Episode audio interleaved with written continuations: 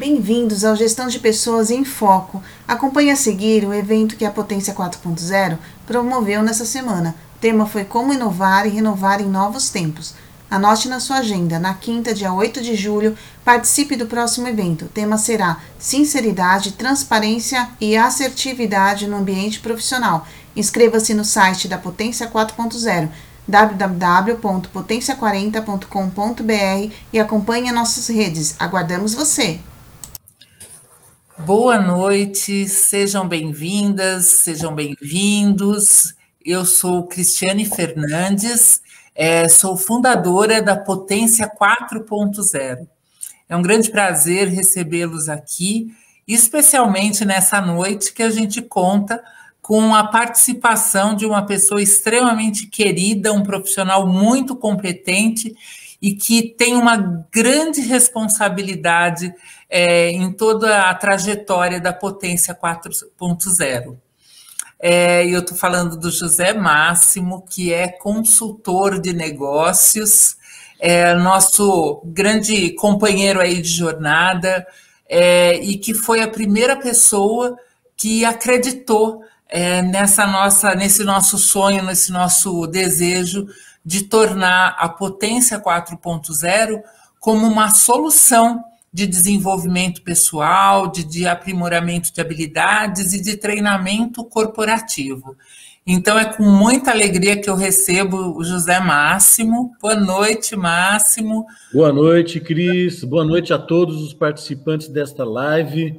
Obrigado aí pela oportunidade de estar aqui com vocês nessa noite fria, né, que estamos vivendo aí, cada um deve estar com uma determinada temperatura, mas enfim, vamos lá. Deixa eu me apresentar rapidamente, como a Cris falou, eu sou um consultor de negócios, é, eu venho do mundo de consultoria há mais de 30 anos, é, passei por multinacionais de software de consultoria, é, atualmente eu sou o diretor-geral da Max ITC Consulting e sou também o CEO da Amitech System, uma empresa de desenvolvimento de sistemas baseado em inteligência artificial.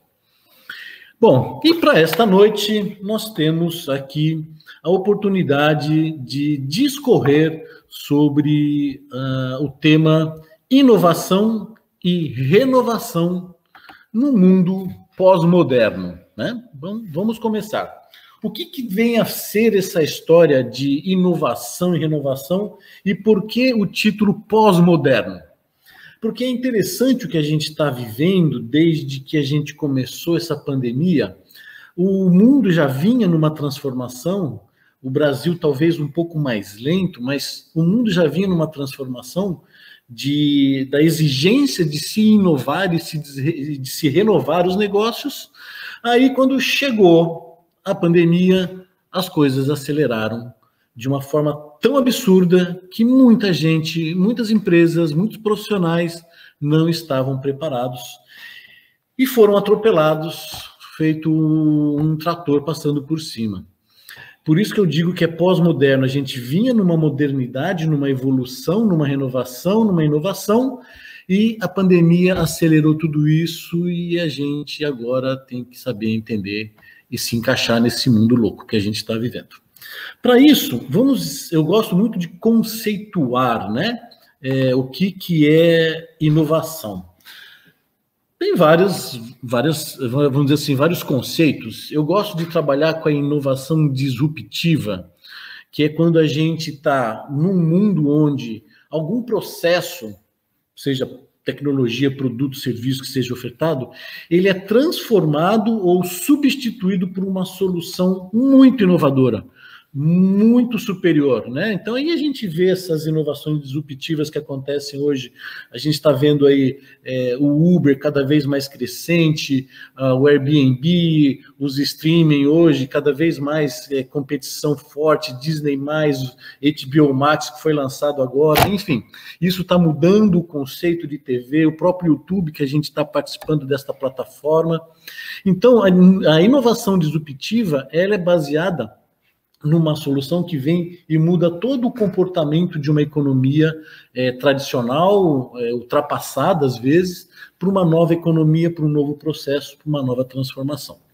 E a gente chama de inovação disruptiva quando a gente percebe que essa disruptiva ela é tão superior, ela é percebida pelos consumidores quando você tem acesso melhor, você tem, é, é, ela é acessível por todas as camadas sociais, é uma forma mais simples de se ter um produto ou um serviço, e é uma coisa que tem uma conveniência. O que, que vem a ser a conveniência? É, por exemplo, o streaming, né? Que hoje todo mundo é fã, Netflix e assim por diante. O que, que é a conveniência? A conveniência é a capacidade que você tem de começar a ver uma determinada informação numa TV, da TV você continua no celular, do celular você passa para um tablet, do tablet para o computador, depois você volta para a TV, ou seja, é algo conveniente e que você pode ter o acesso a qualquer momento que você desejar. Ah, eu gosto de ver é, lives à meia-noite, então tem uma live gravada, eu gosto de ver a minha série às três da manhã, porque eu estou mais tranquilo, enfim, a conveniência.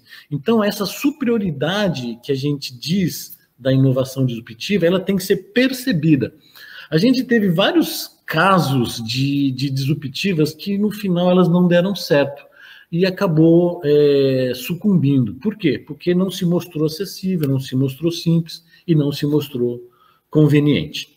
Então, isso é a inovação que a gente vai estar falando hoje, e inovação disruptiva. E a renovação? O que, que tem a ver a renovação hoje? É, o conceito da renovação, hoje, na minha visão, aqui vocês vão ver a minha teoria. Eu chamo de arte, de que recriar um conceito, produto, serviço, qualquer que seja, através do uso da tecnologia associada à questão da criatividade. Então, é, você, é quando você começa a repensar tudo aquilo que existe ao seu redor, seja um produto, seja um serviço que você presta, você começar a ver ele com outros olhos, em função de algo que está acontecendo, que já vem acontecendo desde 2015 no mundo, é, e se acelerou ainda mais, que é a Revolução 4.0. A renovação vai ser algo muito exigido para que as empresas é, possam continuar existindo através da Revolução 4.0. Então, isso, no meu conceito, é renovação, é a criatividade aliada à tecnologia, tá? com o foco de reinventar o seu negócio. E por quê? Porque a Revolução 4.0 está chegando. É, o que, que é essa Revolução 4.0? Primeiramente, é a virtualização do mundo dos negócios. E a gente viu fortemente isso acontecendo no Brasil, quando a gente iniciou essa pandemia toda, o, a, o foco foi todo voltado para negócios virtuais.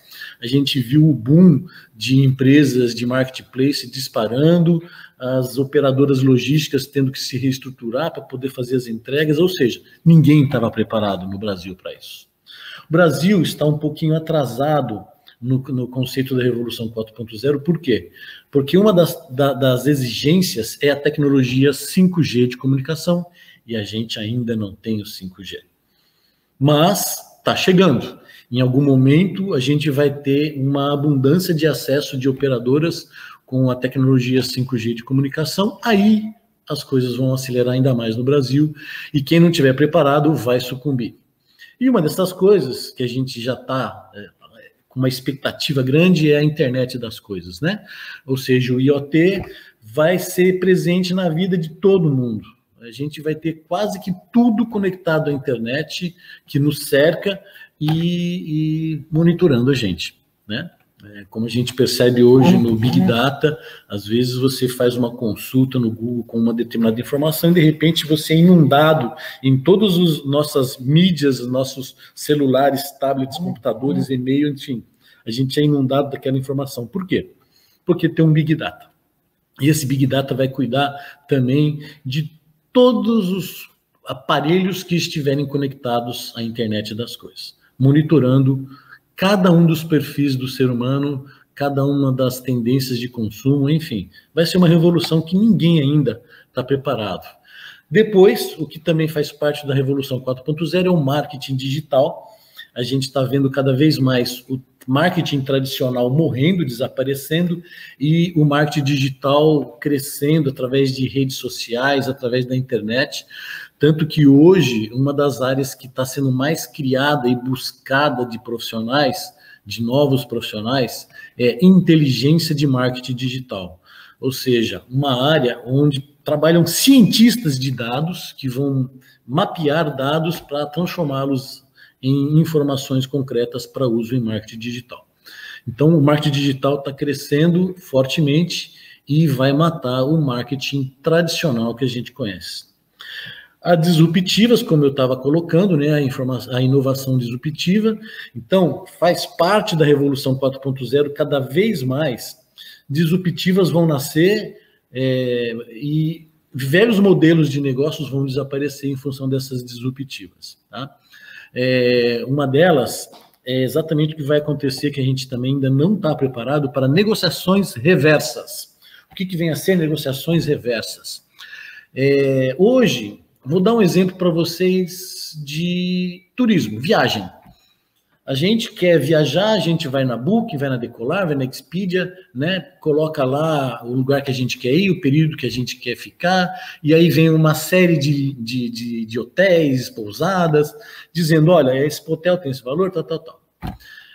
As negociações reversas, elas vão basear onde é, eu, como interessado em viajar, eu vou colocar o quanto eu quero gastar naquela viagem e aí as empresas, monitorando a minha intenção de turismo, vão oferecer os melhores pacotes e eu vou poder colocar, é como se fosse um leilão reverso, ou seja, é, cada vez mais o mundo dos negócios vai virar uma commodity. Os preços, preços de produtos, preços de serviços estão virando commodity, principalmente com essa amplitude que a gente está tendo de marketplace.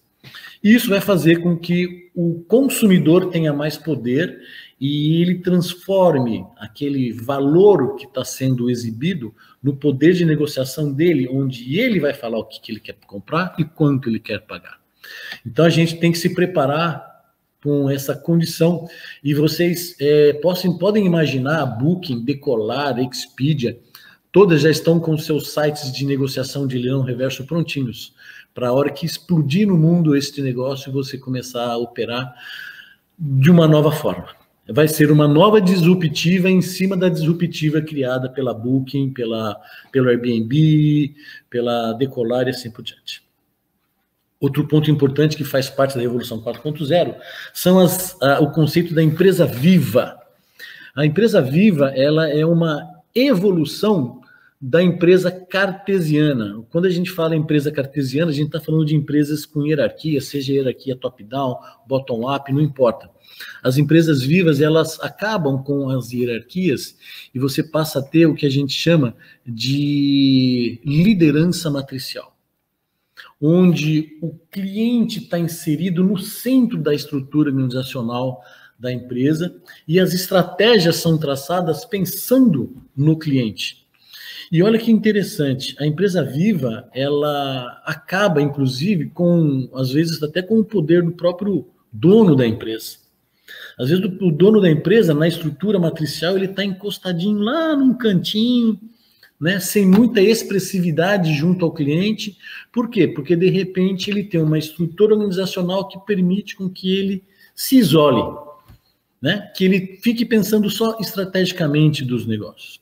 Então, a empresa viva é um conceito que está vindo aí, vamos dizer assim, desde 2017 para cá.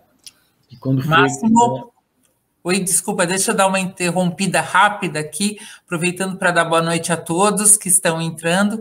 E a Keila está pedindo para você dar um exemplo de empresa viva. Exemplo de uma empresa viva? Ótimo. A PeopleSoft foi uma empresa que eu trabalhei que tinha o conceito de empresa viva. É, ela não tinha uma estrutura hierárquica nem top-down nem bottom-up. Então, ela tinha uma estrutura matricial. Então, vou dar um exemplo. Eu era vice-presidente América Latina de uma estrutura chamada Manufacturing Supply Chain. E eu tinha sobre a minha liderança 10 profissionais espalhados entre Miami, México, Colômbia, Chile, Brasil, Argentina, Peru.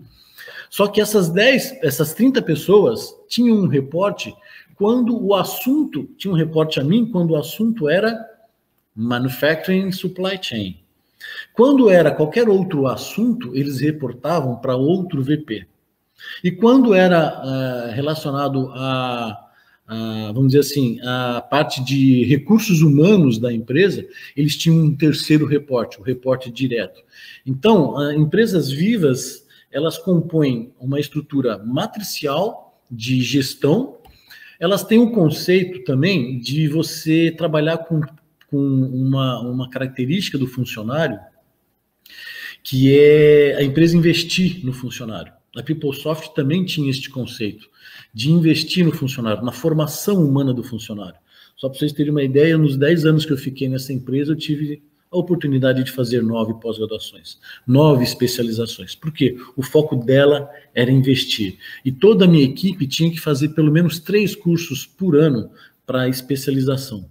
Então, a empresa Viva é uma empresa que investe fortemente em, nas questões é, humanas, tá?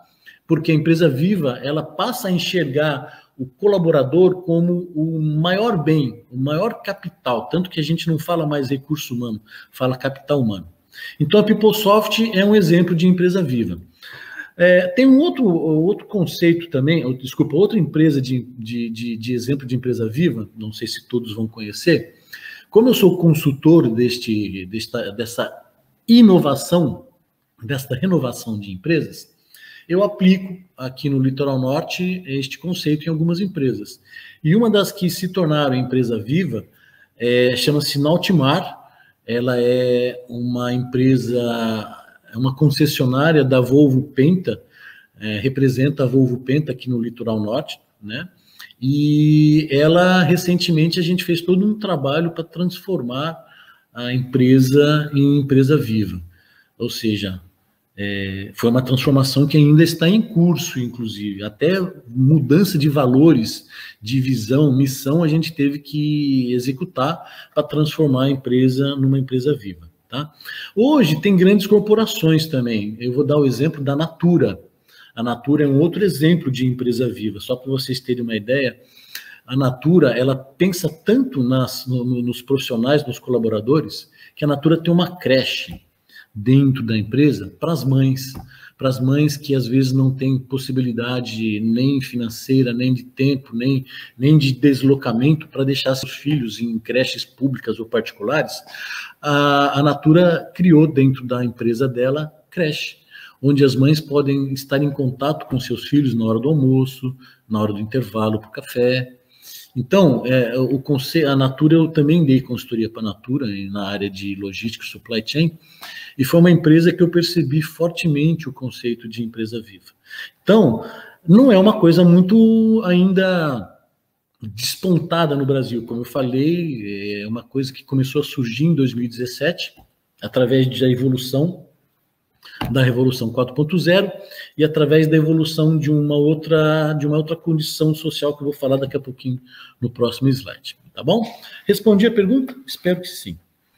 Continuando. E sim, Máximo Keila, se tiver mais alguma questão é só mandar. É só uma observação. A Letícia colocou aqui que a Potência 4.0 também é uma empresa viva.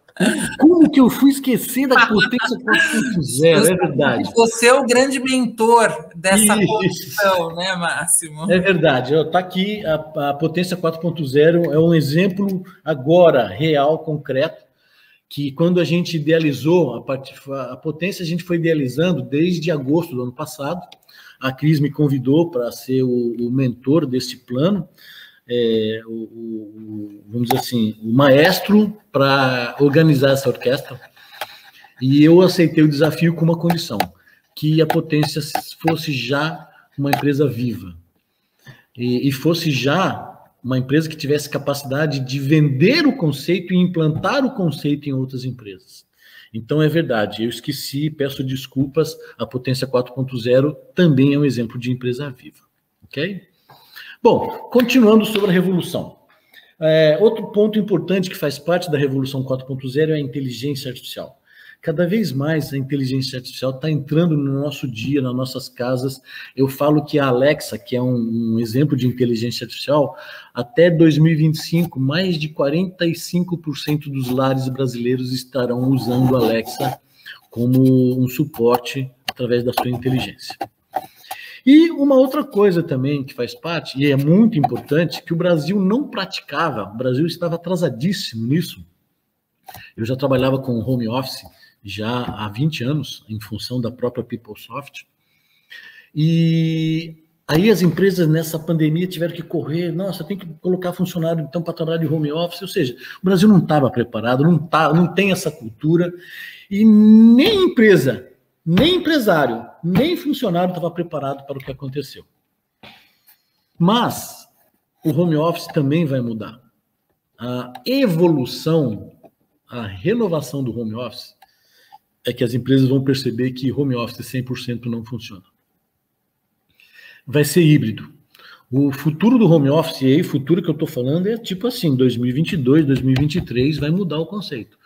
É, é, vai ser híbrido. A gente vai ter uma, um, uma equipe que vai trabalhar um ou dois dias no escritório, o restante dos dias em casa, e vai ter equipes que vão se reunir pelo menos uma vez por semana para que exista o que a gente chama de relacionamento interpessoal. O relacionamento interpessoal é uma das coisas mais importantes dentro de uma empresa, que é o contato. A empresa viva exige o relacionamento interpessoal. A empresa viva exige que as pessoas trabalhem como se fossem elos de uma corrente, né? Ela exige interdependência. E a interdependência faz parte do relacionamento, onde as pessoas se relacionam entre si dentro do ambiente profissional. Então, home office, o futuro dele não é o que a gente vê hoje. O futuro dele é híbrido. Então, isso são, é o que a gente compõe, em resumo, a Revolução 4.0. E quem está inserido na Revolução 4.0? Indústria, que geralmente tudo acontece através da indústria. Né? Se a gente for olhar a história das revoluções, a primeira revolução foi industrial, lá na, na, nos idos de 1800. A segunda revolução também foi industrial, por volta aí dos 1900 e alguma coisa. Depois veio a revolução chamando de revolução é, tecnológica, que foi o uso dos computadores em todas as empresas, e agora a 4.0, que é a virtualização do mundo dos negócios. Então a indústria é sempre a precursora de toda a revolução. Mas o varejo veio acompanhando. Então o varejo 4.0 também faz parte disso daí. E também o ensino 4.0. O que é o ensino? A gente tá, vai ser inundado de novas tecnologias de, de, de ensino na formação humana, na formação é, tecnológica, profissional, é, tecnológica não técnica, né? É, então, o ensino 4.0 também faz parte disso. A engenharia 4.0, a gente vai ver é, a inteligência artificial é, fazendo uso da, na engenharia de a própria inteligência fazendo projetos, para vocês terem uma ideia, é, na Austrália não existe mais arquitetos de plataformas de petróleo, é a inteligência artificial que faz os projetos por uma questão de, é, de exigência de segurança. Está incluído aí o marketing 4.0, como eu falei, o marketing digital, ele vai matar o marketing tradicional, a biociência, enfim, todos os segmentos de negócios terão que despertar para se renovar e inovar para poder continuar existindo através das, dessa revolução 4.0. Como eu falei, o Brasil está atrasado, ela começou a se desenvolver a partir de 2015 no mundo, e, e o mundo começou a usar a tecnologia 5G e o Brasil ainda está atrasado nessa tecnologia, portanto, muita coisa ainda não aconteceu. Quando entrar a 5G, se preparem, vai ser uma avalanche e uma rapidez na revolução. Bom, continuando. Mas só, eu sei que você vai falar um pouquinho mais, mas é só te, te falando, a Keila e o, o Roberto estão comentando é, sobre o impacto né, da, do, do home office né, nas, nas questões emocionais, né? Uhum. Que nem todo mundo tem o perfil psicológico, e o Roberto destaca a questão é, das relações interpessoais mesmo. Como eu sei que você vai abordar um pouco mais, só para te te dar essa, esse feedback. E eu vou abordar exatamente nesse slide agora. Quais são os desafios que as empresas vão encontrar, que os profissionais vão encontrar, não importa seus níveis, se são líderes ou são liderados, quais são os desafios que vêm pela frente? O primeiro grande desafio é a formação do indivíduo. Então, assim, o indivíduo não está muito ainda bem preparado, principalmente é, de forma geral o brasileiro, porque, primeiro, poucas pessoas conhecem o termo inteligência emocional. Então, o primeiro desafio começa na formação humana. É, as pessoas têm que começar a se desenvolver dentro da inteligência emocional, que a gente chama de coeficiente de inteligência emocional, desenvolver as soft skills da, da, da capacidade humana de se relacionar, de pensar, de controlar as suas emoções, de ter o aprendizado interdependente, ou seja, você tem que aprender que você não é único e exclusivo, você faz parte de um todo e você tem que pensar em você e no todo ao mesmo tempo, criar essa interdependência e vai e já morreu a independência. A pessoa que é independente não existe mais no ambiente profissional. A empresa viva exige a interdependência. E nem todo mundo está tá preparado para ser interdependente. Então, a formação humana exige a formação do profissional interdependente. E uma, uma questão até mais polêmica, que poucas pessoas têm acesso ao conhecimento, é a transdisciplinaridade. A gente vê, principalmente o que a gente, a situação que a gente está vivendo. Eu vou dar um exemplo claro da falta de transdisciplinaridade nas pessoas. A gente está vivendo um país polarizado entre esquerdas e direitas e as pessoas se degladiando entre si sem respeitar as opiniões, controversas ou não. O brasileiro ainda não aprendeu a respeitar as opiniões dos outros e os outros a respeitarem a opinião dele. Então, a transdisciplinaridade que deveria ser praticada já nas escolas, eu vou dar exemplo para vocês de países onde a transdisciplinaridade é aplicada, a Finlândia, a Islândia, a Noruega, a Dinamarca, a Suécia, são países nórdicos que 100% da formação do desenvolvimento escolar, educacional, tanto na família quanto no ambiente de escola, é transdisciplinar. E é uma evolução que, infelizmente, a gente também não está aplicando. Então, mas, só, desculpa te interromper, mas só para reforçar, né? É uma, uma questão aqui que o Roberto está destacando, né? Que essa questão da relação interpessoal, né? Ela, é, as dificuldades inerentes a esses relacionamentos podem prejudicar esse modelo, né? Home office exclusivo, né? Porque justamente tanto a questão dessa necessidade de transdisciplinaridade como de uma comunicação muito mais efetiva, né, Máximo? Sim. É por isso que eu digo que, que o home office ele vai evoluir para um, um ambiente híbrido, tá? É, exatamente por conta dessas dificuldades, porque está é, influenciando tanto no psicológico dos profissionais, mas tanto que tem, tem gente que está entrando em parafuso, está em processo de, gerando ansiedade, gerando é, depressão, né? gerando incertezas na carreira dele, será que eu estou preparado? Enfim, é, é Roberto está 100% certo nas colocações, porque está difícil para as pessoas entenderem e compreenderem o seu papel na empresa através do home office. Por isso que eu digo que o home office vai evoluir para uma, uma atividade híbrida, né? Bom, continuando. Um outro grande desafio na formação do indivíduo, além da formação humana, é a formação acadêmica. E aí a gente vai ser inundado de novas tecnologias de, de educação que nem universidades no Brasil estão preparadas. Por exemplo, o conceito de nano learning. A potência aplica o conceito de nano learning no, no, nas jornadas para desenvolver os, as soft skills, as habilidades humanas. A gente usa o conceito do nano learning.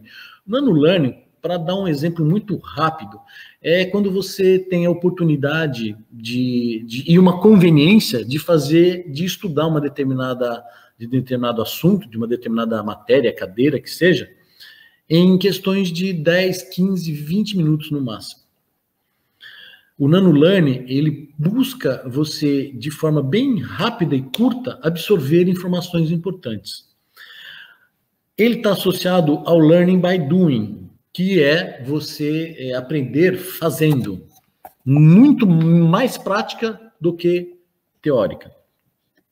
Muitas universidades, hoje em dia, elas têm, principalmente as universidades é, americanas, canadenses, europeias, elas têm um braço nas empresas onde o aluno estuda parte do tempo na, na escola, parte do tempo nas empresas, né?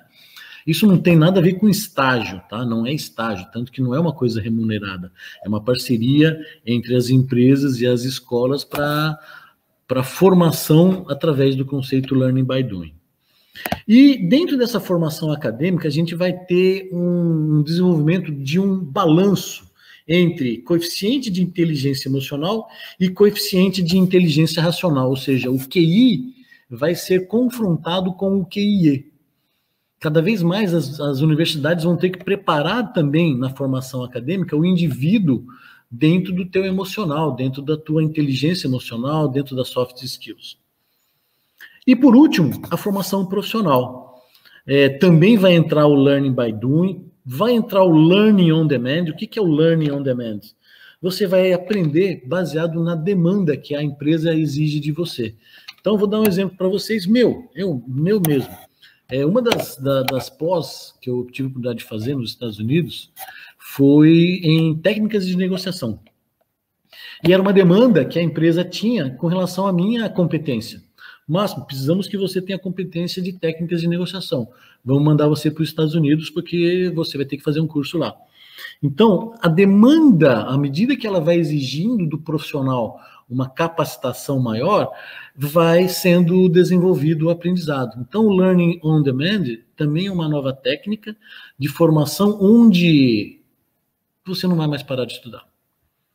E por que, que você não vai mais parar de estudar? Porque está vindo uma nova sociedade. A gente está saindo ainda, a gente ainda vive um pouco na sociedade industrial, marcada no século XX, e a gente está evoluindo.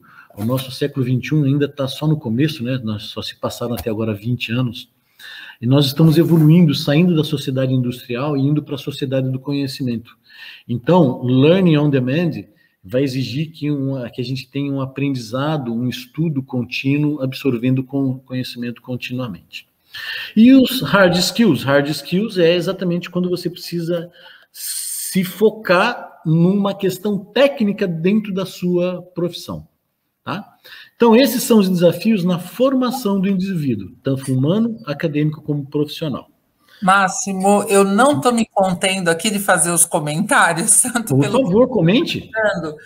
Como assim, é, você está falando de algumas coisas que são é, muito relevantes e inspiradoras, né?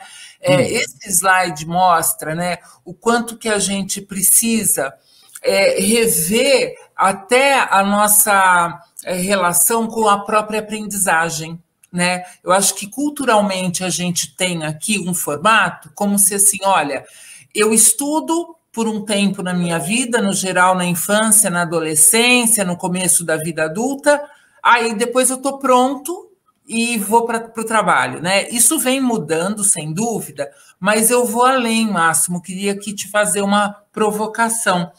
O quanto que é, seria importante as pessoas desenvolverem é, satisfação no aprender, né? Então você está com, com essa, essas observações que você acabou de fazer, mostrando que o quanto que a aprendizagem ela nos leva além, né? Ela te é, prepara e te faz inovar e renovar toda a tua bagagem para você ter uma atuação é, pessoal, mas principalmente profissional, cada vez mais rica, né? E você também, já fazendo um link aqui com a observação da Keila, né? É, é, com todo esse olhar diferenciado né, em relação à atuação de uma empresa, de uma empresa viva, realmente fica mais fácil a gente respeitar os perfis é, é de cada colaborador, né? É, é, você conseguir inserir o colaborador através de todos esses aspectos é num contexto de mais bem-estar, né, Máximo? Sim. É, inclusive, é, comentando também sobre o que você falou, do, do prazer no aprendizado, é, cada vez mais a gente vai ver a gamificação é, sendo inserida no, no ensino. É, a gente ainda está no ensino de do século passado, ainda a gente entra numa sala de aula, a gente tem um quadro, que ele evoluiu da, do giz para um quadro branco, mas ainda continua sendo uma sala de aula com carteiras, cadeiras, professor com um quadro branco para ensinar, é uma tecnologia muito arcaica e ultrapassada, que não está mais motivando as pessoas a irem para a escola. Então, a gamificação é, é, é assim, um fator inerente à evolução do ensino. E uma outra questão importante é o, a questão do autodidata.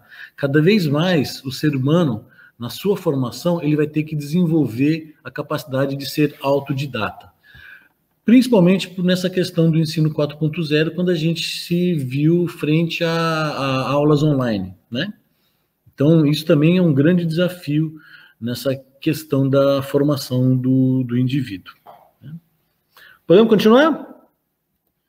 Sem dúvida, olha, eu estou aqui super feliz porque os comentários vão complementando, né? E a Keila falou o quanto que cada um é responsável é, pelo seu próprio desenvolvimento, né? Adquirindo conhecimento Isso, contínuo. Certíssimo. Muito bom.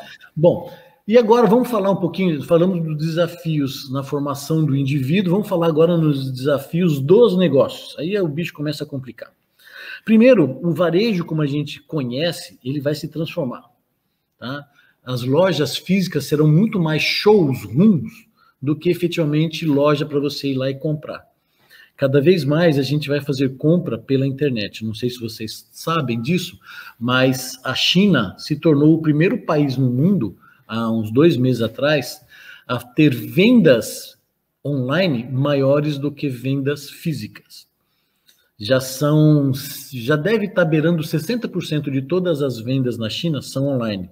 40% das vendas na China são físicas. Então foi o primeiro país a se transformar.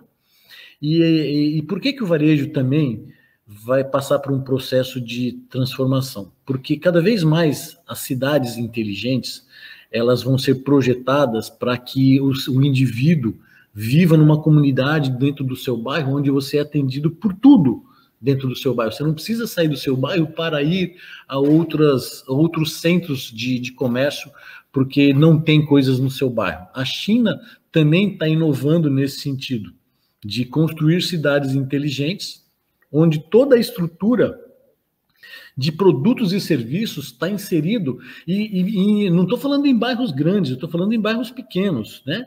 Em bairros onde a pessoa convive ali com 3 mil, 4 mil, 5 mil habitantes, e tudo ali é, gira em torno da, da necessidade de consumo dele. Acho que 5 mil habitantes estou exagerando, porque está muito baixo. Vamos falar em 50 mil habitantes. 50 mil habitantes dentro de um bairro. E ali tudo gira para prestar, prestar serviços, suportes e produtos para aquela comunidade. Esse é o futuro onde o varejo vai ter que se adaptar, porque vai ser tudo online, tudo com delivery. Outro desafio é que profissões irão desaparecer e já estão desaparecendo. É, não sei se vocês já ouviram falar do computador da IBM chamado Watson, o Watson é um computador com inteligência artificial que hoje ele já substitui chefe de cozinha, ele já substitui médicos, juristas, juízes, engenheiros, arquitetos. É, por quê? Porque ele tem a capacidade de realizar as atividades de todas essas profissões. Então a gente vai ter uma porção de profissão que vai desaparecer por completo, mas novas profissões irão surgir. E só para vocês terem uma ideia, uma dessas profissões que hoje estão sendo muito bem valorizadas, não tem ainda formação aqui no Brasil, é o famoso cientista de dados, como eu havia comentado no começo sobre o marketing digital, inteligência de marketing digital. Hoje é uma profissão muito valorizada, por quê? Porque praticamente não existem profissionais e as empresas estão demandando esse tipo de, de profissional. Né? Outro ponto importante, como eu falei, o mundo, assim como o home office vai ser híbrido, o mundo dos negócios também vai ser híbrido. A gente vai ter que conviver um pouco no real, um pouco no virtual. Não sei ainda se é 50-50, talvez seja 70% virtual e 30% no real. Mas a gente vai ter que conviver com essa é, hibridez, não sei nem se existe esse termo, essa hibridez, hibricidade do mundo dos negócios, tá? O que vai surgir a partir de agora, que eu estava comentando a importância da, do, do, desenvolvimento, do estudo e do aprendizado contínuo, é que a gente vai sair da nossa sociedade industrial e evoluir para o que os especialistas, sociólogos, filósofos, futurólogos estão falando como sendo sociedade do conhecimento. É, nós estamos percebendo essa evolução. O grande rico, cada vez mais a gente está compartilhando coisas, né? A gente está sendo menos proprietário de bens e usando mais o, o compartilhamento desses bens. Então, ter bem, bem material, não é, não está mais na moda. O que está na moda é você ter bens de conhecimento. Então, a sociedade ainda está numa fase de transição. Alguns, principalmente os millennials, estão vendo o mundo como um mundo de informação. Nós vivemos hoje um mundo extremamente informacional. Então, os milênios fazem parte desta construção da sociedade do conhecimento e a gente vai evoluir. Talvez até o ano de 2050 a gente vai estar 100% dentro da sociedade do conhecimento, tá? Hoje eu diria para vocês que nós temos aí uma parcela de no máximo 7% da sociedade que evoluiu da industrial para a sociedade do conhecimento. Bom, também nós vamos ver a empresa sendo cada vez mais viva e imutável. Novos grupos sociais vão surgir, por exemplo, agora com essa história de home office, é, a gente está vendo crescer o grupo chamado Nômades Digitais, onde as pessoas vão se é, mudando, vive uma temporada numa cidade, depois vai para uma outra cidade, depois vai para o Caribe, e depois ele vai para um navio, depois ele volta para a cidade Natal para matar a saudade dos parentes, depois volta para não sei para onde, enfim está crescente o conceito dos nômades digitais. Então a gente vai ver uh, assim a, a, ebulição de um conjunto de novos grupos sociais surgindo. E o que a gente sabe, isso aqui é polêmico que eu vou falar agora. Muita gente pode não concordar, mas o que a gente conhece hoje como redes sociais também vão desaparecer. Muita gente não percebe mas o Instagram, Facebook e um conjunto de redes sociais que a gente conhece hoje estão perdendo usuários. Por quê? Já estão cansados de ficar vendo uma porção de, de, de gente postando propaganda, é, uma porção de gente fazendo fofoca, uma porção de gente se exibindo, com pouco conteúdo qualitativo e muita informação descartável. Então, é, de, de alguma forma, nos próximos 10 anos, o que a gente conhece como rede social vai desaparecer e ainda não, não sabemos o que vai surgir. E eu digo já, porque eu tenho é, informações, é, Facebook, Instagram e WhatsApp vão se juntar numa única plataforma. Afinal, estão todos sobre o poder da Facebook. Então a gente já vai começar a ver essa transformação quando o Facebook lançar a nova plataforma de rede social, que vai ser uma mistura dessas três redes sociais que a gente conhece hoje. Tá?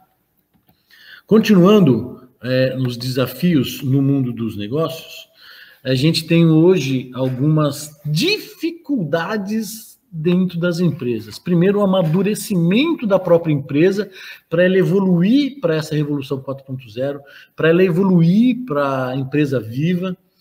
As dificuldades, na maioria das vezes, estão nas pessoas, né? As pessoas, às vezes, porque isso vai exigir que elas saiam da zona de conforto, vai exigir que elas estudem mais, vai exigir que elas se dediquem mais, vai exigir que elas tenham outro nível de comprometimento.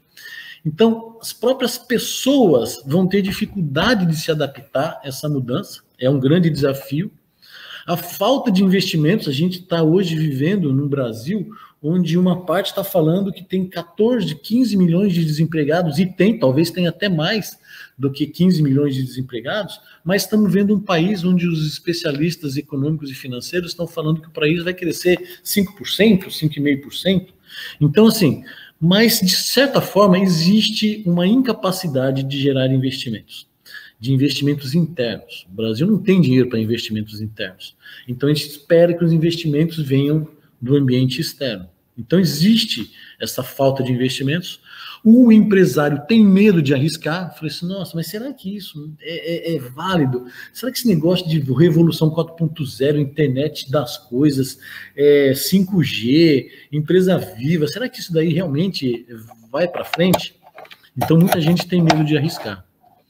Eu vou dar um exemplo para vocês de novo da Nautimar. A Nautimar é eu diria hoje que, a nível Brasil, ela já ganhou até prêmio de melhor concessionária Volvo do Brasil, em função desta evolução que ela criou no conceito de empresa viva, e ela foi eleita é, melhor concessionária do Brasil.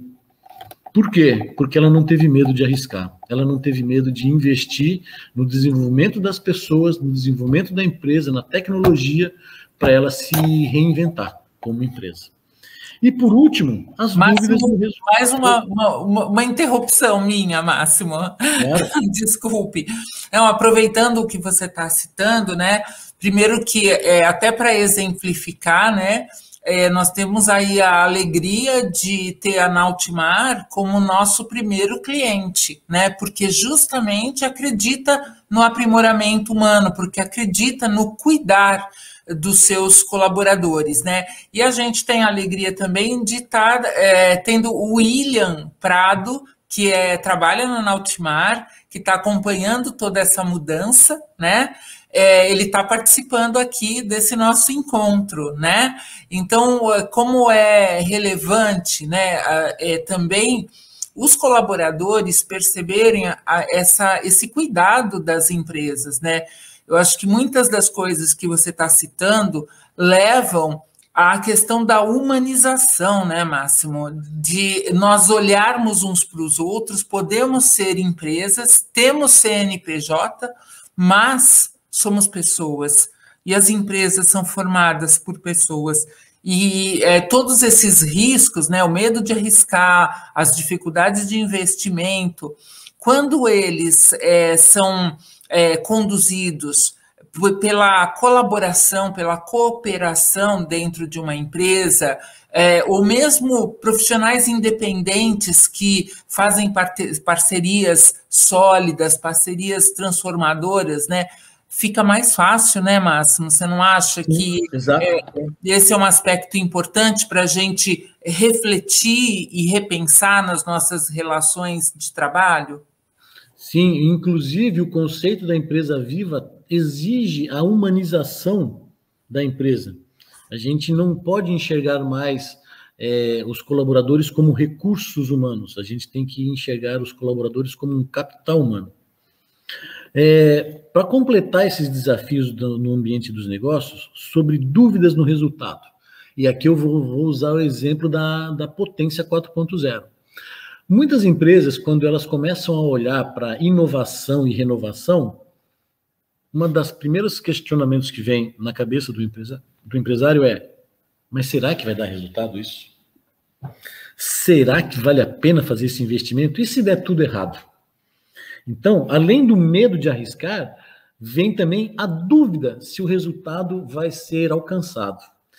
A potência 4.0, desde o começo, quando eu coloquei o conceito de empresa viva, da preocupação com a Revolução 4.0, dos conceitos da formação do indivíduo em base nano-learning, gamificação, enfim.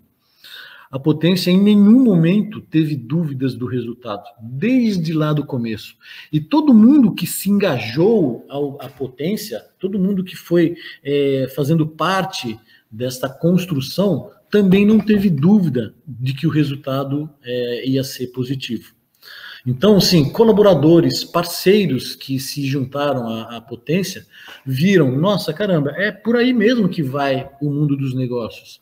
É para este conceito da empresa viva, é para esse conceito do, do ensino nano-learning, é para este conceito do ensino gamificado, enfim, é para o conceito da humanização? Então, a, a, eu, eu, quero usar esse exemplo da Potência porque foi uma empresa que ela já acreditou e apostou, vai dar resultado. E é o que a gente está vivendo hoje, os resultados. Né? Bom, então, esses são os desafios que eu queria falar de forma resumida. Existem muitos outros desafios, mas os principais são esses que eu queria destacar. E aí todo mundo vai me perguntar, tá, Márcio, e agora? O que, que eu faço então com isso? Qual é o rumo que eu vou tomar? Então, primeira coisa que vocês têm que ter de informação.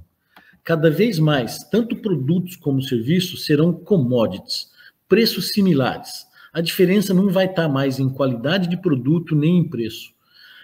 E aí se falar, ah, não, então a diferença vai estar no atendimento também não vai ter mais diferença no atendimento. Cada vez mais as empresas estão se especializando, dando treinamento, sendo criativo, entretenimento, é, encantamento, atendimento, tudo isso faz parte hoje da empresa, porque se não fizer parte, ela não existe, ela, ela morre. Então, onde vai estar o diferencial das empresas? Já que tudo isso vai ser meio que similar, meio que é, equitativo. O diferencial vai ser as pessoas vai ser a gente investir na formação do ser humano, vai ser um dos melhores investimentos que a empresa vai realizar, investir na formação do ser humano. Eu vou dar um exemplo aqui de um empresário americano chamado Richard Branson. Ele é o fundador, presidente, chairman da Virgin. Ele tem três empresas. Tudo começou com a Virgin Records, uma empresa de gravação. É, o, o, Richard vislumbrou um cenário futurista dizendo assim: tem que investir na, no turismo aeroespacial. Ele construiu a Virgin Aerospace e ele também vislumbrou uma companhia aérea diferenciada e ele criou a Virgin Air. E o exemplo dele é, é o sucesso das empresas está baseado no quê? No desenvolvimento das pessoas na formação das pessoas, ele investe na formação das pessoas. E isso está gerando uma nova era, que é Hoje a gente vive a era do cliente, o cliente em primeiro lugar, né? É, temos que satisfazer o cliente. Não adianta a gente querer satisfazer o cliente se a gente não pensar primeiramente nas pessoas que vão satisfazer este cliente, dos nossos colaboradores. Então a gente vai sair da era do cliente e entrar na era do colaborador.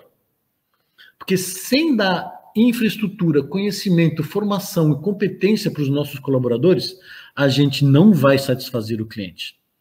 Então, nós estamos vivendo também uma transformação, saindo do conceito o cliente é o mais importante para o conceito o colaborador é o mais importante, para que o cliente possa se tornar o mais importante. Isso vai fazer com que a gente crie o conceito do Customer Centric Heroes, CCH. O que, que, são os heróis focados ou centrados no cliente? São os colaboradores que vão fazer de tudo para que o cliente é, se sinta satisfeito. Eles vão até além da capacidade deles para poder gerar satisfação no cliente. A empresa vai além do lucro para poder gerar a, a satisfação do cliente. Então, é um conceito novo. Muita gente vai falar, Máximo, você é louco. Quer dizer, então, que o, lucro não vai ser o mais importante? Não, o lucro vai ser o mais importante. Mas a satisfação do cliente, às vezes, vai exigir que você não pense no lucro e pense na satisfação do cliente. O lucro vem como consequência. Então, os lucros vão ser também cada vez mais quânticos. Não sei se vocês já ouviram falar do conceito do, do, do dinheiro quântico. Só para falar de forma rápida, que eu já passei até do meu tempo, o que, que é o dinheiro quântico? O mundo hoje gira em torno de 30 trilhões de dólares em movimentação financeira dentro dos países do G20. Só existe 3 trilhões de dólares de verdade. O resto é tudo virtual, tudo é quântico. Então, depois isso vale mais uma hora de, de apresentação, se em algum momento a potência quiser discutir e, e, e debater sobre dinheiro quântico. Então, os lucros já estão sendo está convidado, já estamos, já vamos colocar na programação. E uma outra coisa importante é a gente vai ter que se preparar porque as criptomoedas estão chegando e chegando forte, tá? Ah, o exemplo, a China já, já lançou, ela ainda não oficializou para o mercado mundial, mas ela já está com a criptomoeda dela. E a hora que essa criptomoeda for lançada no mercado mundial, ela vai abalar o tudo que a gente tinha de estrutura em conhecimento em criptomoedas. Ela vai revolucionar. O Brasil, não sei se vocês sabem, também está preparando a sua criptomoeda. Talvez seja lançada ainda em 2022 né, como um elemento para fortalecer a economia brasileira, mas enfim, a gente tem que se preparar para a criptomoeda e os negócios têm que estar cada vez mais aceitando criptomoedas. Hoje a maioria aceita Bitcoin, mas vão vir outras, tá?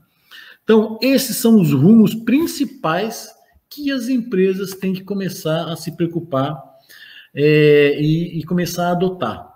Por quê? Porque se você não começar a fazer isso agora, você já está atrasado. Mas dá tempo. Porque se você não fizer, você será uma das empresas que vai desaparecer. A gente vai ver uma porção de empresa tradicional desaparecendo.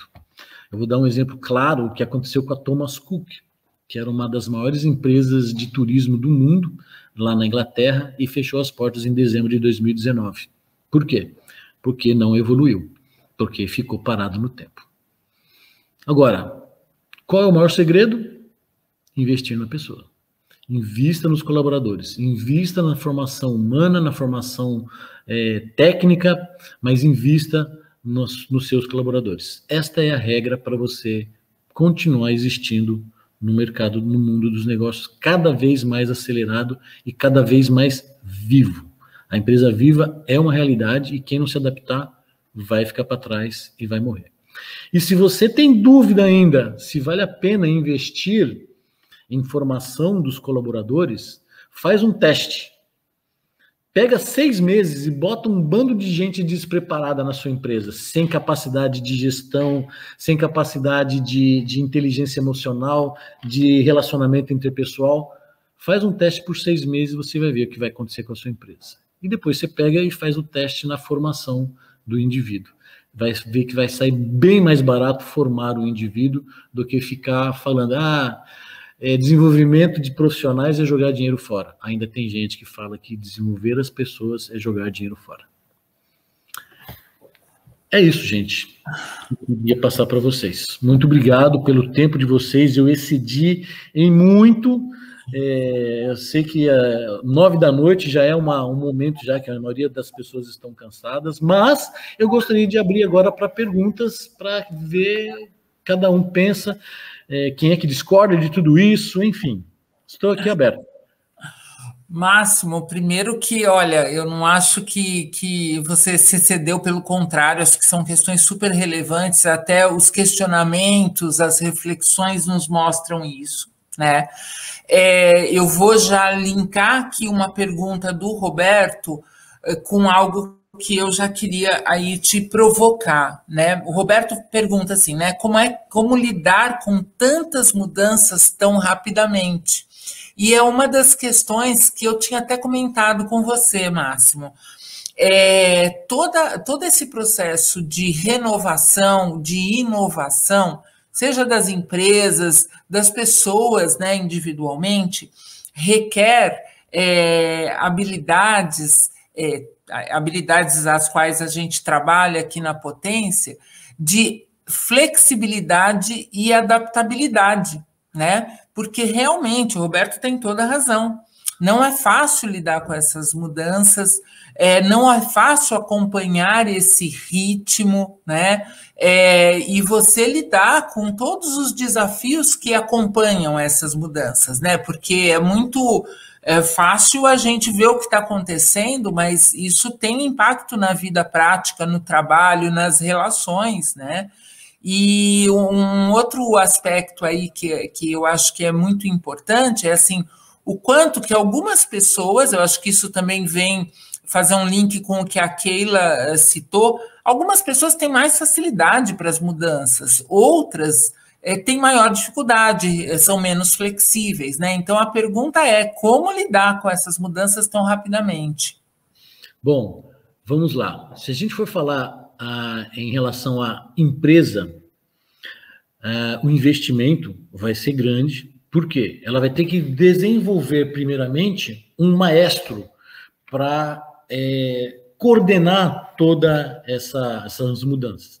Este maestro tem que ser um cara muito bem preparado na condição de inteligência emocional, de inteligência racional, de, de, de liderar e de, de inspirar as pessoas. É, é aí a gente evolui para um outro perfil, inclusive de liderança, chamado liderança inspiradora, onde esse maestro vai conduzir toda a empresa como se fosse uma orquestra para que a gente chegue no final e dê o show.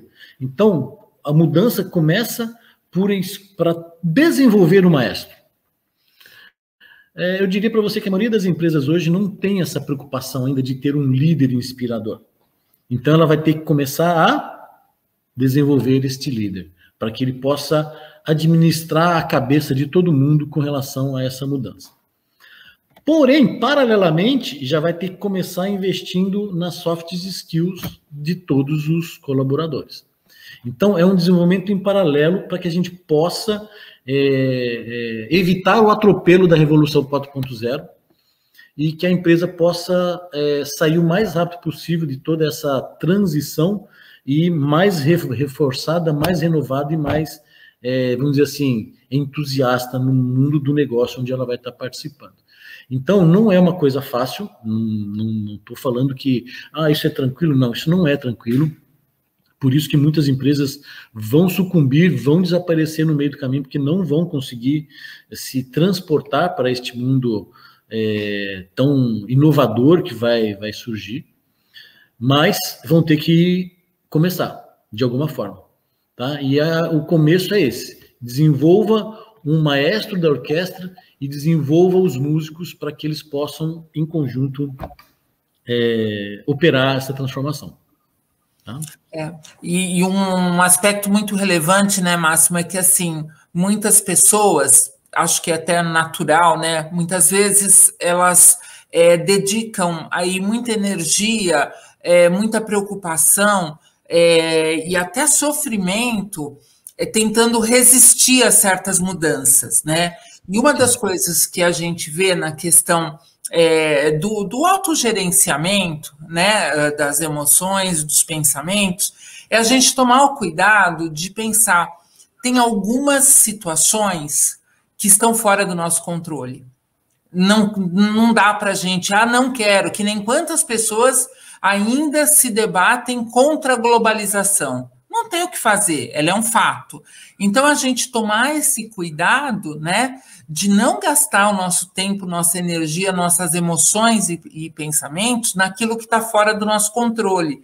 E fazer sempre aquele, aquela reflexão de que, olha, é, uh, uh, o que, já que eu não posso mudar isso, eu não tenho, não adianta eu ficar brigando contra, o que, que eu posso fazer para poder me adaptar, para poder acompanhar né, Máximo? Uhum. Ó, hum. a, a, Luciana fez uma pergunta aqui, né? Se existe o atendimento 4.0. Então, gente, o atendimento evoluiu.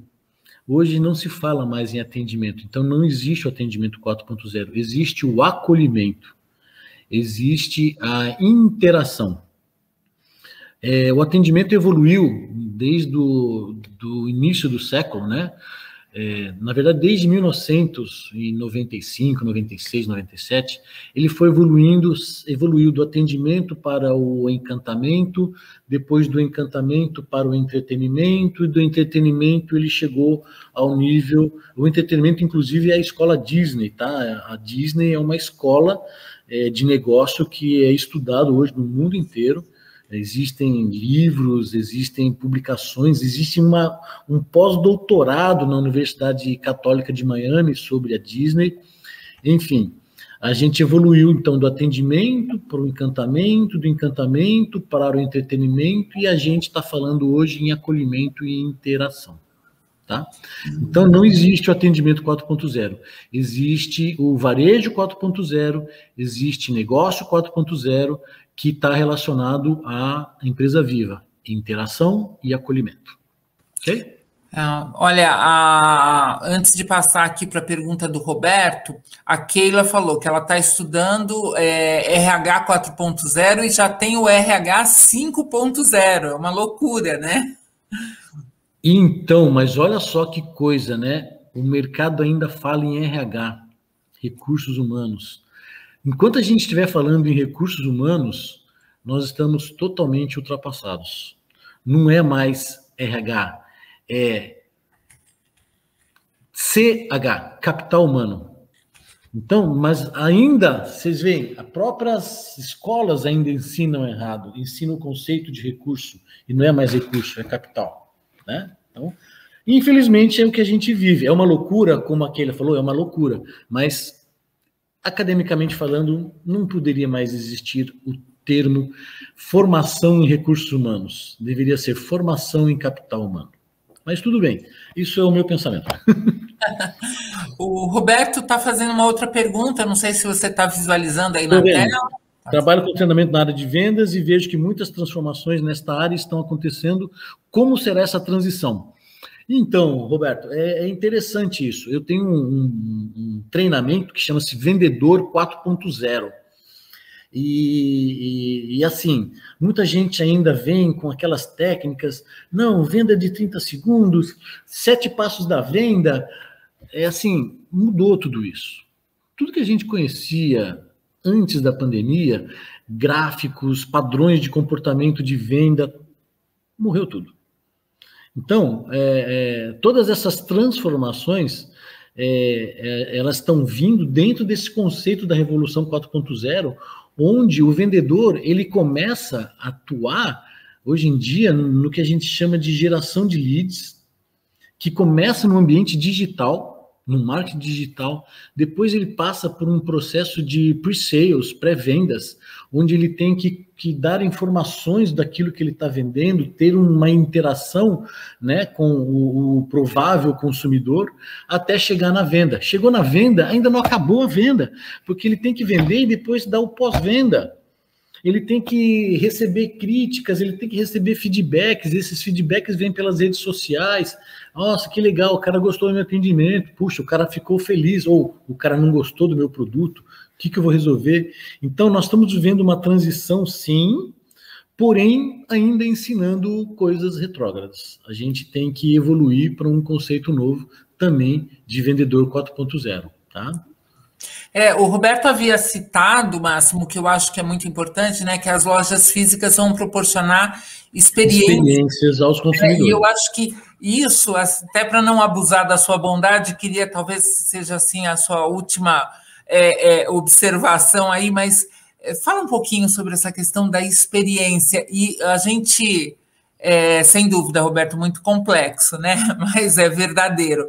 É, eu vou aproveitar aqui, gente até porque a gente está falando de humanização, a gente está falando de pessoas, que eu acho que é o maior destaque que o Máximo está dando é, em toda a condução aí dessa belíssima apresentação.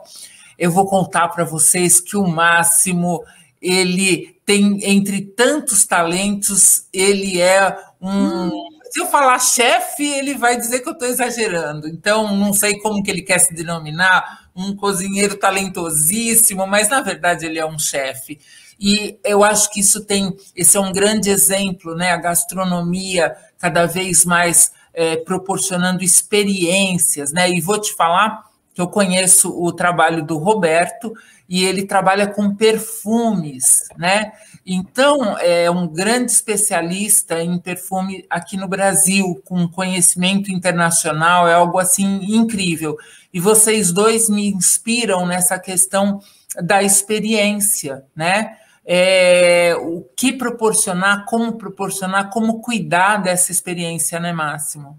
Então, aproveitando, né, já que você citou uma das minhas habilidades, eu não me julgo um chefe, tudo bem, eu me julgo um, um criador de conceito da, da nova gastronomia, que a gente chama de fusion. É, faço palestras no ambiente de, de, de gastronomia, pertenço a um grupo internacional chamado Cozinheiros Sem Fronteiras, igualzinho os Médicos Sem Fronteiras, é, só que para o lado da, da fome, né, para matar a fome. Enquanto os médicos cuidam da saúde, os cozinheiros cuidam da fome. É um, um, grupo internacional presente em mais de, de 45 países hoje em dia. Somos mais de 3 mil profissionais pelo mundo inteiro, é, levando a gastronomia a pessoas que necessitam, levando a comida a pessoas que necessitam. Mas por que, que eu falei disso? Por que, que a Cris citou este, este exemplo aí? É que nas experiências, como o Roberto está falando aqui, lojas físicas vão proporcionar experiências para os consumidores. Na verdade, o conceito de experiência veio da Disney, né? O que a Disney oferece é um conjunto de experiências sensoriais dentro da visão, do tato, do olfato, do paladar, da diversão. Então, a Disney ensinou o mundo dos negócios que, gente, olha, invistam em experiências. E quem é que abraçou fortemente essas experiências? A gastronomia. Seja o mundo da alimentação, seja o mundo dos drinks, o mundo dos vinhos. Eu vou dar um exemplo para vocês. Eu dou consultoria numa loja é, grande de vinhos aqui na Ilha Bela, a Der Wine, é, e, e, eles criam experiências a todo momento. E uma das experiências que foi engraçada, porque foi bastante lúdica, que a gente criou há um, umas semanas atrás, foi a experiência do que a gente chama de degustação às cegas. Das pessoas beberem um vinho sem rótulo. Ninguém sabia que, qual era o vinho que estava bebendo. E com, onde foi a brincadeira legal dessa experiência? As pessoas terem percepções de, nossa, que tipo de uva será essa? Aí ele anotava nossa, qual será a graduação alcoólica? Ele, ele anotava. De que região será que é esse vinho? Ele anotava. Então criou-se um jogo, né? uma, uma brincadeira gostosa, é, saudável, das pessoas beberem um vinho sem ter a mínima ideia do que, que era aquele vinho, e depois a gente compilou as informações para descobrir.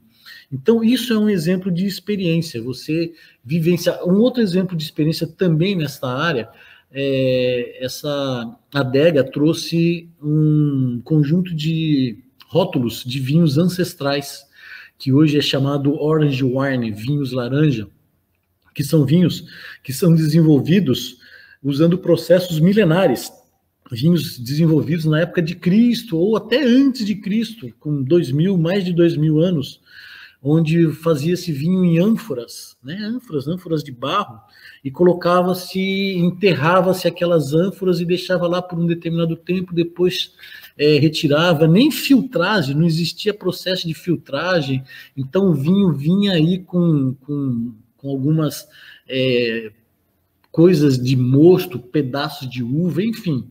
É, foi uma experiência incrível você experimentar um vinho feito num processo de mais de dois mil anos atrás.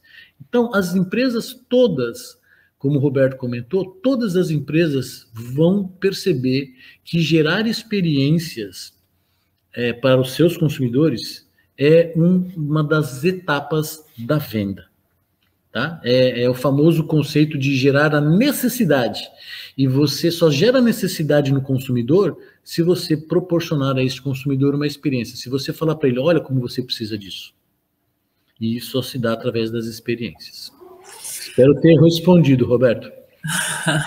Nossa, Máximo, quanto que os temas vão levando a mais ideias, né? É, já estou aqui é, pensando aqui nas, na, nos próximos temas e convidar justamente as pessoas para poder abordar aí é, alguns assuntos que só enriquecem essa nossa visão dessa relação profissional, dessa relação com o cliente, dessa relação com todos aqueles que estão à nossa volta, né? É, Máximo, primeiro é, eu queria te agradecer, mas antes vou pedir para quem está aqui assistindo, acompanhando a gente, não sair já, porque tem três recados fundamentais, muito importantes, que eu anotei aqui para passar para vocês. Mas primeiro quero te agradecer imensamente, Máximo, é, agradecer a todas as pessoas que participaram, que estão assistindo, né?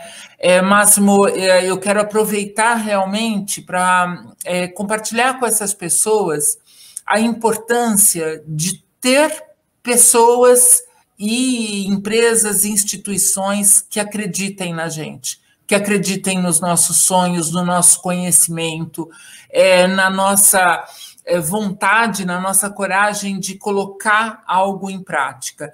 E eu acho que assim, é, hoje essa essa nossa conversa aqui, Máximo, sem dúvida vai ser a primeira aí é, de, um, de uma grande trajetória aí de compartilhamento, né, de experiências positivas, mas eu acho que ela é um verdadeiro presente e que eu me sinto muito feliz de poder falar é, para todos que estão nos assistindo.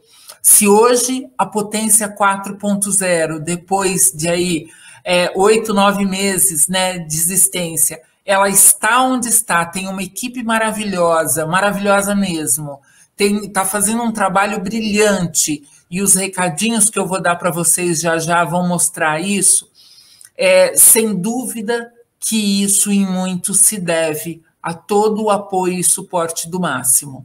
É, ele é muito mais do que um consultor, é um amigo, é uma pessoa que nos é, leva a acreditar é, no nosso potencial, no nosso conhecimento, e ele vai direcionando, né? E o que é fantástico, nós temos aí contato duas vezes por semana com o Máximo, isso oficialmente, porque no dia a dia ele está o tempo todo com a gente, um parceiraço, assim. E o que, que acontece? Ele vai direcionando, ele vai questionando, ele vai é, monitorando tudo que a gente está fazendo e replanejando, nos ajudando a replanejar. E eu acho que isso tem muito a ver com a inovação, né, Máximo, e com a renovação. Não é você estabelecer um plano único, claro que tem que planejar, mas é, é, faz o planejamento, monitora resultado e vai replanejando a todo tempo. E fazer isso é, com um ambiente saudável, com relações é, positivas, tanto com você como com a equipe, isso se torna aí muito mais produtivo, porque a gente não está num campo de batalha, a gente está na construção de uma empresa que quer, a todo custo, é, é, promover é, o potencial humano, que quer que as pessoas se desenvolvam através de, desse aprimoramento de habilidades, né? Então, é, Máximo, quero aproveitar aqui para te agradecer imensamente é, é, essa parceria, esse caminhar juntos. E é muito bom ver as pessoas interagindo com a gente e podendo ter acesso a todo é, esse conteúdo maravilhoso que você tem como ser humano e como profissional. Muito eu, obrigada. Eu, eu que agradeço essa oportunidade, agradeço a todos que estiveram com a gente hoje. Eu espero ter podido é, transmitir um pouquinho, compartilhar um pouquinho dos conhecimentos com todos vocês. É, eu sei que em uma hora eu até passei demais, né? Era, eu estava planejando falar em 30 minutos, mas a gente sempre ultrapassa. Mas eu agradeço todos vocês por compartilharem suas opiniões, é, questionamentos, e eu espero ter feito vo para vocês uma noite um pouquinho mais divertida de informação. Espero que a gente tenha se divertido. Tá bom? Olha, mas eu vou, eu estou torcendo aqui para que a hora que as coisas estiverem mais calmas, a gente possa de verdade fazer um encontro presencial é, com a equipe, com os nossos convidados. E, gente, imaginem a gente ter esse encontro presencial é, com vinhos escolhidos pelo máximo, né? Sugeridos pelo máximo. Vai ser um show. E eu conheço, eu sei quem está aqui com a gente que gosta muito de vinho. Vamos lá. Máximo, realmente obrigada. Eu vou só Obrigado. pedir pra, o espaço para você, para a gente passar três recados fundamentais, né? Aqui na tela vocês estão vendo nosso telefone de contato, é, o e-mail é, que vocês vão ser super bem atendidos aí, é, as nossas redes sociais. Então, eu queria pedir para todos acompanharem nossas redes sociais, é, para que vocês possam saber tudo o que está acontecendo e os nossos eventos. Né? Nós estamos programando uma série de eventos e a, as redes vão sempre mostrando todo esse movimento. A outra questão que eu quero contar para vocês é, e é algo assim muito especial que está sendo cuidado com muito carinho pela equipe, é que por enquanto a plataforma digital da Potência ela está disponível para empresas, né, no formato B2B. Mas nós estamos preparando o B2C, né? É, e então, daqui a pouco, não vou dizer prazo já, mas em pouco tempo, vocês vão poder acessar individualmente, poder é, é acessar nosso conteúdo, ter, é, poder é, trilhar nossas jornadas de desenvolvimento pessoal é, e profissional através é, individualmente, né, sem precisar ser pela empresa. E é, antes de dar o último recado, é, eu estou vendo aqui que a Leon chegou atrasada, mas olha, não deixa de assistir depois. Ah, vai a nossa essa conversa que foi fantástica vai estar disponível no nosso canal no YouTube. Então, por favor, assista, se inscreva lá no canal e é, divulgue, porque isso ajuda o nosso trabalho aí cada vez mais longe. Por fim, nosso último recado, e eu vou pedir aí ouvidos atentíssimos a isso, é, é algo assim muito importante. O que está acontecendo, né? Nós sabemos que o mundo, e especialmente o Brasil, está passando por uma situação bastante crítica, como o Máximo citou, né? E nós é, estamos tendo a oportunidade de desenvolver uma ação social com o coletivo Pinheiros, que é um grupo de empresários é, da região de Pinheiros, aqui em São Paulo, e que muitos deles estão passando por situações muito críticas. Para poder ajudar é, o coletivo Pinheiros, nós estamos desenvolvendo um material de suporte às pessoas, às famílias, às comunidades e às empresas que estão sendo impactadas socialmente, emocionalmente e financeiramente pela pandemia.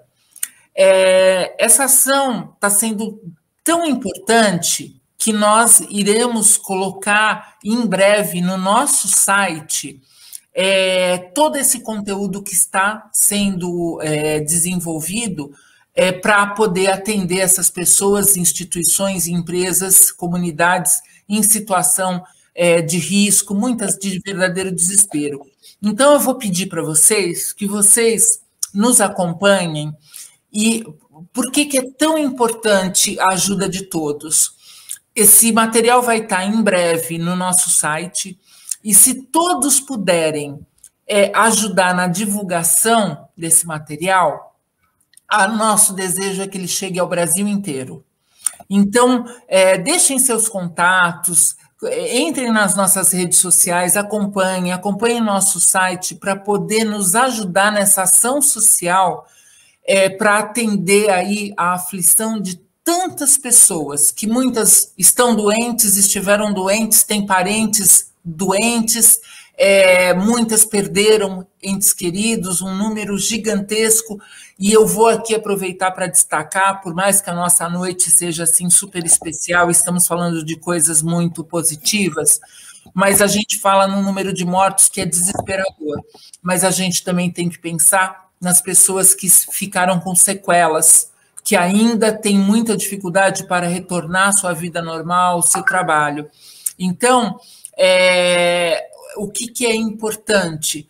que a gente, assim que tiver esse material pronto, que vocês nos ajudem a divulgar pelo Brasil inteiro esse material, acessando lá no nosso site, para que todo mundo que precisar tenha acesso. Nós não vamos conseguir resolver completamente o, o, os problemas, mas a gente vai levar um alívio, e é isso que a gente quer: ajudar as pessoas a superarem através do seu próprio potencial, né? E por fim, olha, é, nós vamos colocar o tema da, da semana que vem é, no, no chat, né? É, vou aqui mais uma vez agradecer. Olha, a, a Bruna está é, agradecendo máximo pelas informações importantes para se pensar no futuro. O Paulo também é, é, deu parabéns aí por essa é, é, essa, esse aprendizado todo. A Eulália, né, falou sensacional, a Alessandra, é, agradecendo por tanto conhecimento. Máximo, você sabe, é isso que a gente quer, né? Poder compartilhar, é, poder é, dividir com todo mundo aquilo que a gente sabe e que, uma vez multiplicado, ele pode ser transformado e pode tomar voos muito maiores. E estamos super abertos para também ouvir as pessoas, porque temos muito a aprender com todos. Para finalizar, na semana que vem, a gente tem o tema sinceridade, transparência e assertividade no ambiente profissional. Acompanhe aí o nosso projeto e em breve nós vamos é, é, liberar as inscrições. Né? Obrigada, Gleice, obrigada, Roberto e todos que participaram. Muito obrigada. Muito bom estar aqui. Bom descanso a todos. Máximo, muito obrigada. É, um grande abraço e nós nos vemos na próxima semana. Até mais, gente. Acompanhe a Potência 4.0 nas redes sociais e fique por dentro dos próximos temas, encontros e reflexões que iremos abordar. Potência 4.0 A maior potência é ser exatamente quem você é.